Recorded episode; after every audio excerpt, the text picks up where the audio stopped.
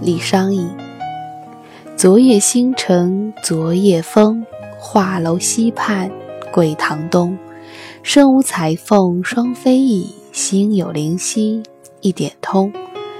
隔座送钩春酒暖，分曹射覆蜡灯红。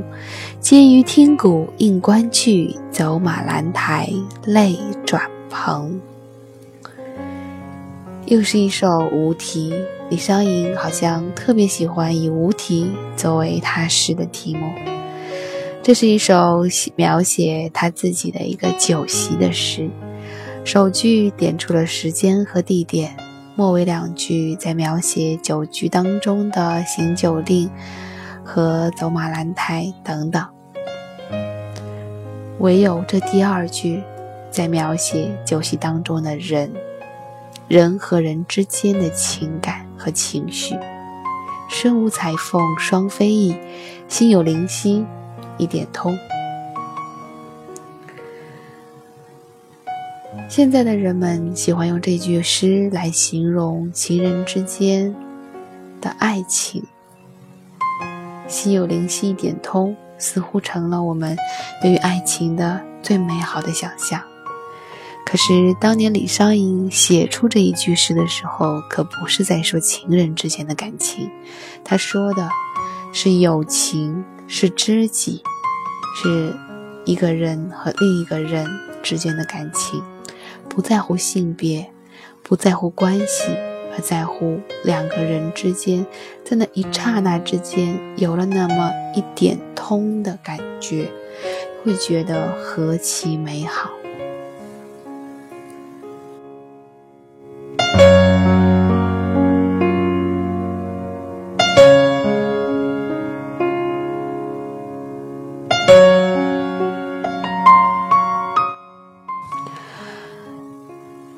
不知道，在收听的你们，你们的人生当中，有多少这种心有灵犀一点通的瞬间？你们人生当中有几个可以和你们心有灵犀的知己呢？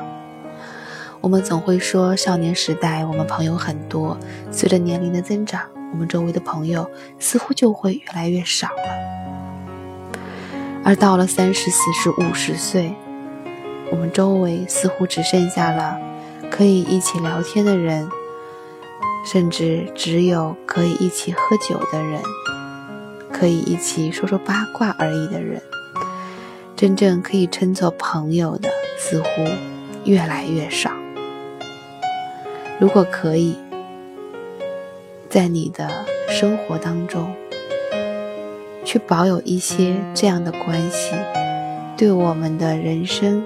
对我们的生活是一种多么有益的事情，而我何其幸运，到了三十几岁的年纪，我的我的通讯录当中竟然还可以有四五位、五六位这样的朋友，他们有些人在这个方面和我心有灵犀，有一些人在另外一些方面特别的懂我。我不会奢求任何一个朋友对我有全方位、立体的了解，我们相知相惜，相见恨晚，不会有这样的奢望，不会有这样的人。如果人有的话，早就嫁给他了，一定是老公。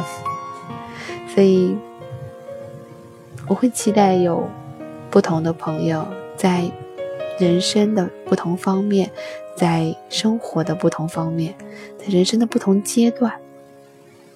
跟我在不同的方面遥相辉映，我们不需要经常联系，但是当我看到一些特定的文章、链接、图片、语词，我会想起一些特定的人，我发给他们，他们可以回复，也可以不回复，都没有关系，因为我太了解他们，他们也太了解我。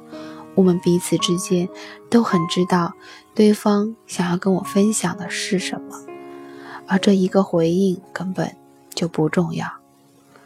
每每想到这样的情感就会觉得人生何其的美好。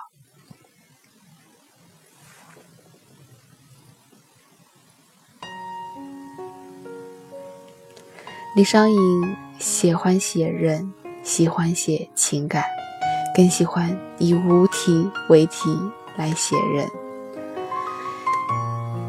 之前的分享当中，我们曾经分享过另外一首李商隐的《无题》，那一首写的就不再是知己，写的是爱情。相见时难，别亦难。东风无力百花残，春蚕到死丝方尽，蜡炬成灰泪始干。